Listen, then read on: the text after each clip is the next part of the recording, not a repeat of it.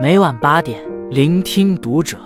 各位听友们，读者原创专栏现已全新上线，关注读者首页即可收听。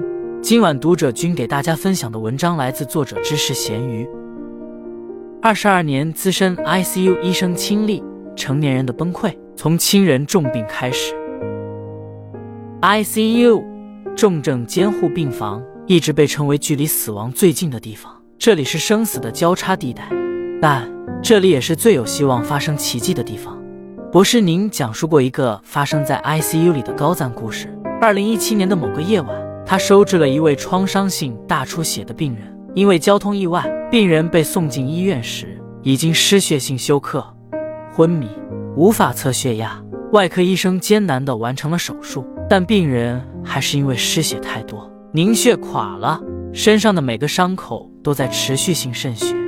博士宁不停地抢救病人，其生命体征依然恶化，他陷入了一种深深的绝望。但当病人的血压降到六七十，处于濒死时刻，奇迹发生了。博士宁发现，这位病人所有伤口的出血瞬间止住了。除了医生的救治措施，更重要的是，此时病人身体神奇的自我修复机制，让他绝地重生。这个故事被超过五千万人观看，一百九十三万人点赞。博士宁感叹：濒死时刻，你身体里的细胞比你还努力。看过这个故事的人将其视为生命的奇迹。博士宁是北医三院的重症医学科专家，也是一位从业二十二年的资深 ICU 医生。这些年参与救治的危重病例高达上万例，即使见证过无数场生死，博士宁称自己依然看不透死亡。活着太好了，每个生命都值得被珍惜，所以他不愿放手，时刻从死神手里争分夺秒地抢救生命，直到病人生命的最后一刻。他认为我们每个人都在追求治愈，然而我们也都会经历一次不可治愈。医学的终极目的是为病人带来安慰。治愈是安慰，在不可治愈时，所有人的不放手，对病人而言同样是安慰。以下是博士宁医生的讲述：一弟弟重病后，我决定进入 ICU 工作。毕业前，我原本想做个外科医生，直到本科毕业在医院实习时，弟弟的一场重病让我决定进入 ICU 工作。那是一九九七年，弟弟二十岁，高烧几天后出现浮肿。血尿、急性肾功能衰竭，他的肌酐值超过正常水平的十几倍。他奄奄一息，被几个同学抬进医院。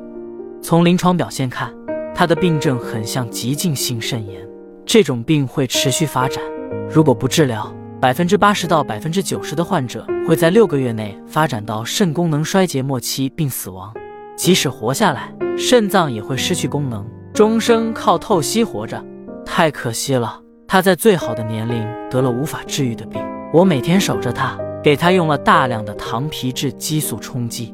但当一位教授查房时，他检查了弟弟的皮肤和尿液，他认真的阅读病历，说我们对弟弟的诊断和治疗都错了。教授说，弟弟发热，急性肾衰竭，又有明显的出血倾向，大概率是流行性出血热。这种病经过血液净化、抗病毒治疗是可以痊愈的。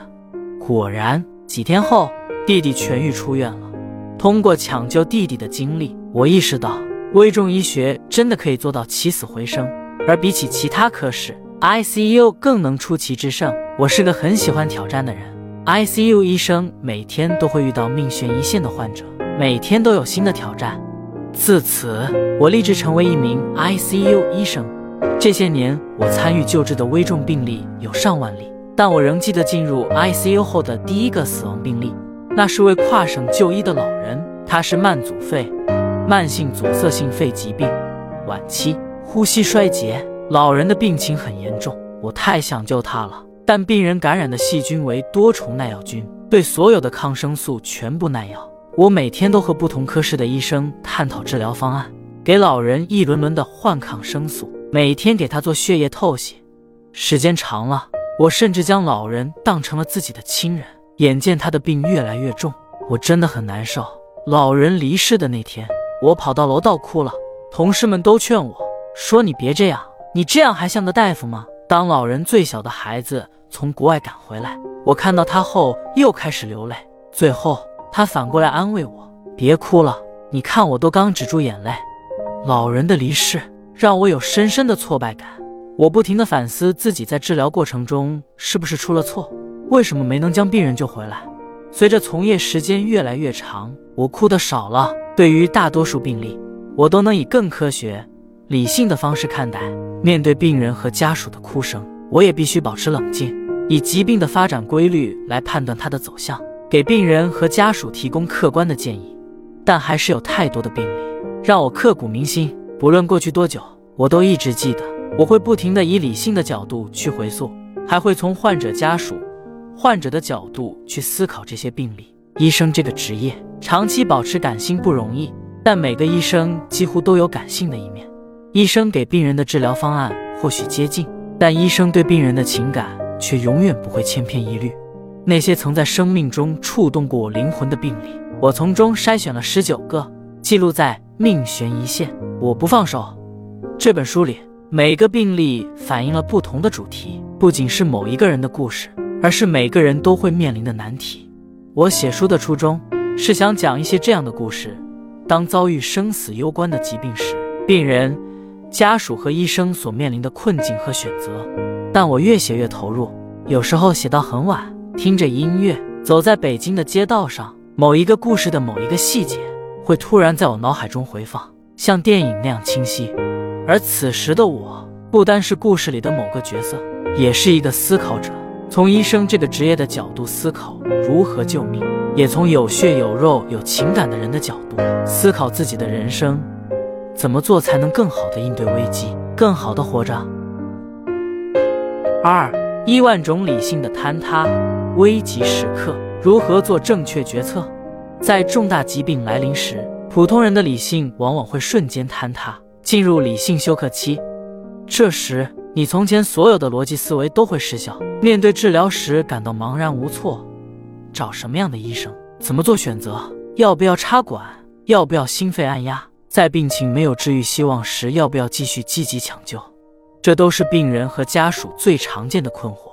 每当收到病危通知，病人家属的第一反应永远是难以置信，不理解家人的病情为何突然发生骤变。家属们最常说的一句话。前几天他他还好好的，怎么突然就病危了？ICU 分为病重和病危两种级别，病重是指疾病加重但暂时没有出现生命危险，病危是指病人生命体征非常不平稳，出现严重休克、大出血、器官衰竭等情况。抢救时，病人家属通常都很无助，还有些家属做决策时会受到个人经验的影响，比如从前他有位邻居，尽管做了气管插管。但依旧没救活。他在遇到是否气管插管的决策时，会产生插管没用，让病人白白遭受痛苦的想法。个人经验会影响我们每个人的决策。我一直在思考，命悬一线时，病人和他们的家属真的能做出正确决策吗？很多选择没有绝对的对与错，主要看他符不符合病人的利益和意愿。但在一些情况下，病人送到医院时已经无法自主表达，家属的意愿。未必能代表病人的意愿。针对这种情况，我提出了三种解决方法。第一，在患重病前，找一个信任的人，比如你的家属，让信任的人做对的事。但信任的人也不一定总能出做对的决策。家属可能会因为不舍而延长病人的痛苦，也可能出于各种原因放弃了不该放弃的东西。这就需要在做决策时，让信任的人寻求专业人士的帮助，和医生共同决策。我曾治疗过一位大出血的产妇，她全身的每个器官都衰竭了，几个小时内心跳停了九次。那天晚上，我判断这位病人发生了严重的脑水肿，颅内压升高，她需要立刻做 CRT 连续性肾脏替代治疗，但风险巨大。此时，产妇的丈夫早因为爱人病情的巨变，手足无措，手抖着，心神不宁，眼神慌乱，他的理性决策的能力。被瞬间摧毁了。这个时候，他真的能做对选择吗？所以我得帮他。我告诉他，我知道摆在你面前的选择很难。如果我是说，如果他是我的家人，我会选择做 CRT。产妇的丈夫被说服，同意我给产妇做 CRT。产妇最终转危为安。在很多时候，当面临性命攸关的抉择时，医生主动向病人家属表达自己的善意和倾向，可能能够帮助病人家属做出正确的抉择。第二，爱要能武，还要能文。能武指的是要有科学和理性加持，能文指的是在科学和理性之外，爱也需要人文和情感的陪伴。治疗过程不能缺少人性的温度。第三，永不抛弃。当病人还有救治希望时，要积极救治；在疾病到达晚期，无法逆转时，也要坚持对病人照顾，缓解他的疼痛。家属不能在病人意识清楚的情况下当面谈论停止治疗，这会让病人失去求生欲，更加痛苦。永不抛弃还包括不抛弃内心的信念。治疗病人的过程也是在治疗自己。善待病了的人，永远是我们不能抛舍的内心。能找到一个值得信任的人，理性又充满关爱的形式，永不抛弃希望，或许就能在危急时刻做出正确的决策。三，疾病不是突然发生，而是突然被发现。ICU 收治的病人主要分为两大类，一类是出现器官功能衰竭的病人。这类病人的病情有可能通过 ICU 高级的监护治疗得到缓解，另一类则是具有病情加重的风险，比如需要度过手术危险期的病人。病人群体以老年人为主，因为老人器官功能储备差，容易出现器官衰竭和各种心脑血管意外。其中也有年轻人，但年轻人在 ICU 病人群体中占比并不高。年轻人的高压力、熬夜以及不健康的生活习惯。对身体的伤害是潜移默化的，不至于像网上说的那样，长期熬夜导致年轻人进 ICU，这属于吓唬年轻人。不良的生活方式不会让你需要立刻进入 ICU 抢救，但如果哪天患了重病，也和几十年来不良的生活方式分不开。我常说一句话：任何疾病都不是突然发生的，而是突然被发现的。对于疾病而言，预防比治疗更重要。首先。要调整不健康的生活方式，比如戒烟、少喝酒、少吃油炸和加工后的肉类，多吃膳食纤维丰富的食物。平时保持运动，保证充足的睡眠。其次，及时治疗慢性疾病，比如幽门螺杆菌感染，不论有没有症状，建议要尽快根除。你可能会说，我没有任何症状啊！中国这么多人有幽门螺杆菌。即便根除了出去聚餐又被感染了，最新的指南明确指出，即便是没有任何症状，这种细菌都会潜移默化地引起慢性炎症，引起胃癌发病风险增加。根除幽门螺杆菌可以让胃癌的发病风险下降百分之五十到百分之六十。一旦根除，成人再发生感染的概率在百分之一点七左右。所以，慢性疾病值得治，推荐尽早治。更重要的是。定期进行体检筛查，体检分为两部分，一部分是常规检查，包括血常规、身高、体重、血脂、心电图、超声等等；第二部分是精准的疾病筛查，根据不同人的情况进行专项检查。比如，如果是五十岁以上的人群，有重度吸烟的习惯，或是有癌症家族史，那每年要做肺部低剂量 CT 筛查。肺部低剂量 CT 可以更早的发现肺癌，如果是原位癌的时候发现，可以手术切除，十年生存率可以达到百分之一百。这就是筛查的意义。如果有结肠癌家族史或者五十岁以上的人群，也要做一次结肠镜筛查，见到息肉就切除，这有助于降低结肠癌的发病风险。不少病人来 ICU 后，家属都很疑惑：我平时没有症状，病情怎么突然这么重了？所有的慢性病都不是一天形成的，一个腺瘤性息肉变成癌症，或许经历了至少十几年的时间。今天得医疗给了我们早期发现的时机和技术，如果等病重了才发现，就很可惜了。体检最大的价值不是为了查大病，而是在于查小病。只有避免小病发展为大病，疾病筛查才有价值。不少人害怕体检，但体检依然是提前筛查疾病的最佳方式。作为医生。我会更注重体检筛查。医生的工作压力大，生活极不规律。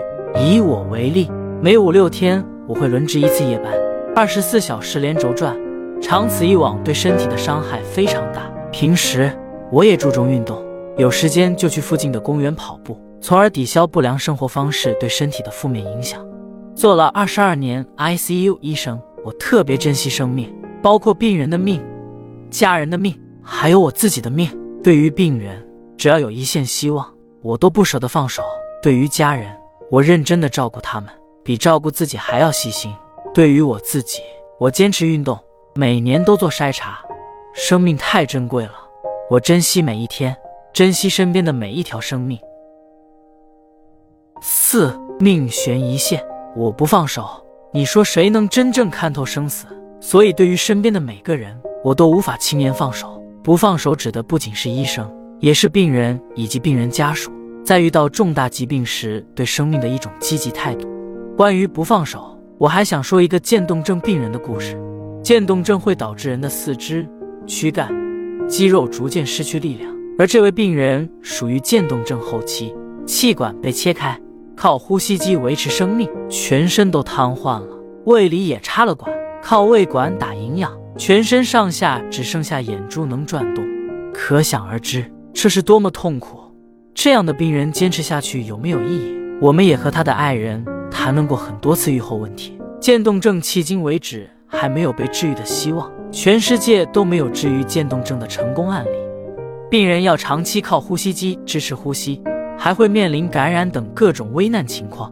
更痛苦的是，病人的意识完全清晰，他能思考，但全身瘫痪，只能用眼睛表达。当我问家属是不是还要继续维持生命时，他说：“我舍不得他，我每天来看看他，给他翻身、吸痰、擦身，总觉得还有这么个人在。”有一天，我问他：“都说目前渐冻人没有治疗方法，你这么痛苦。”要不要停了你的呼吸机？